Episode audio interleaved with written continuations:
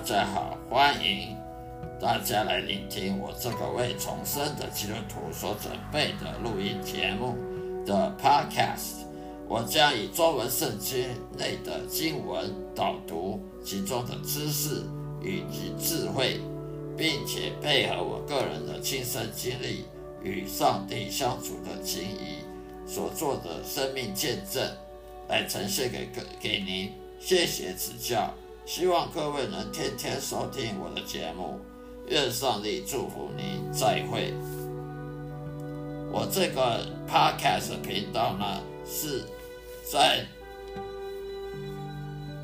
那个基督徒圣经信仰生命日记，基督徒圣经信仰生命日记，也就是属于基督徒闲聊频道里面的，请大家呢订阅、分享。让我的声音好好的，让大家放松心情，享受圣经知识与智慧的启蒙，也让我将圣经带入各位生活中的对话。我提供了实用的方法来实现基督徒该有的信念，并激励你走上深刻而积极的信仰之路的道路上。谢谢收听。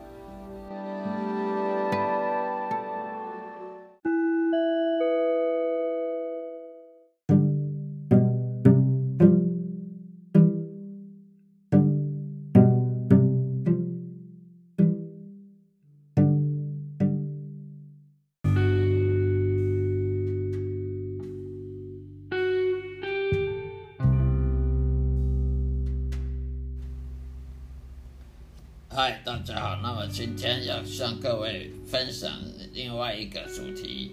这个题目呢是在旧约圣经中文圣经里面约伯记第五章。旧约圣经约伯记第五章二十一节。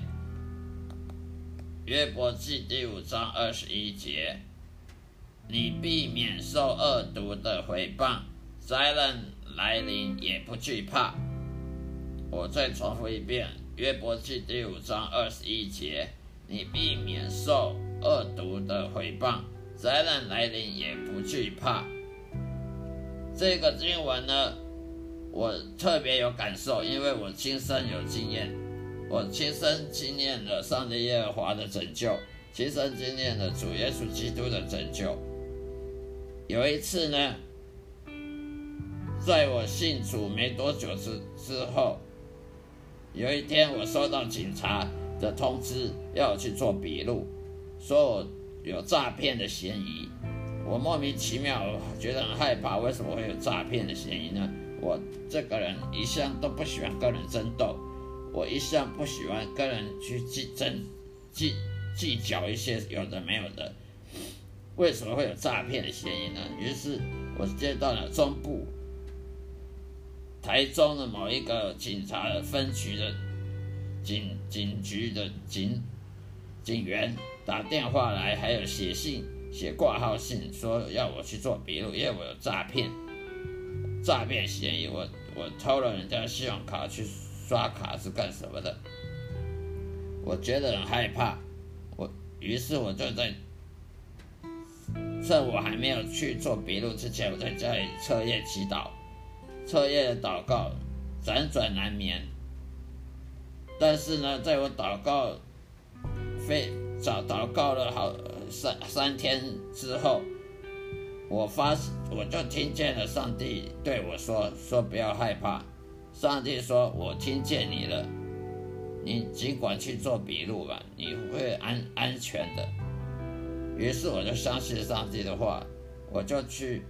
搭了车子到了台中某个地方去警局去做笔录，警察说这是我发现你诈欺，因为你的你的网络的 IP，你的 IP address，你的 IP 位置是你从从你那边来的，我们调查了发现你你你是用刷了别人的信用卡等等的指控，于是我就在那里很很。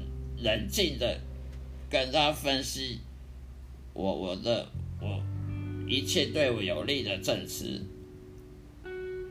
然后做完笔录，录完音，做完笔录回去了。那个回去之前，警察说你，那个警察就对我讲说呢，你在家里等候，我们要把你函送去法院，把你函送到台中的地方法院，你在家等候通知。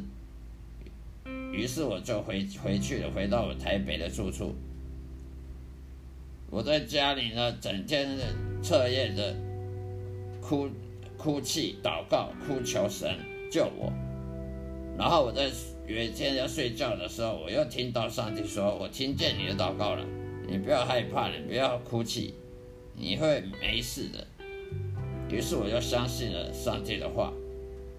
就这样子，我又祷告了好几个、好几天，一个礼拜过去了，什么什么。再也没有收到那个那个警察电话打电话的消息，也没有的什么函送地方法院的的消息了。就这样莫名其妙，这事情就这样结束了。照理讲说，函送法院应该法院会通知，不会就这样没消没息的。而警察局也不可能说，呃，来做笔录，然后然后就什么事都没了。于是我就这样安全了，保守了。我就相信上帝是那一次拯救了我。不过不是只有那一次而已，还有另外一次也是一样，在网络上我做做拍卖我不要的二二手货，拍卖给别人，呃，别人收到我的我的东西之后呢，也也给我好评。也说确实收到了，没不过过了几天，他又说我没有寄东西给他，说我诈欺，我就莫名其妙。你上次说你收到了，怎么又说我又没收到？于是他又他寄了纯正信函给我，说我诈欺，说我要我要我讲清楚，否则要告我要要赔偿钱。又这一次离上一次过了好几年了。我又觉得很奇怪，我又没有个人有争端，我一向做事堂堂正正、脚踏实地，怎么又又会诈欺？于是我要祷告，我要向神祈求，神又一样的敷衍了我，叫我不要理他。那个人一直在网络上要要跟我用通讯问题，要我解释，要要我回回那个那个纯正信函，我都没理他。本来前几次都我都理他，就没理不理不好，不理还没事，一理一理他，反而他越想解释清楚，他越是说我我我诈欺，说我没寄东西给他，或寄东西给他是坏的，我越想解释呢，越搞砸了。于是上帝跟我讲说：“你不要解释，你由我我来我来处理就对了，你就静静等就对了。”于是我就相信上帝。我就不再理那个那个客户，没有再理那个买家了，也不再投学软体留什么讯息，不再自我解释。过了一一个礼拜，那个人他就从商业处，台北市商业处撤告了。他本来是在台北市商业处要要提要要告我，他我发现在台北市商业处他解除了告。告诉，而存证信函我也没回他，他寄的存证信函我我只有看，我没有回他，也没有做任何回应。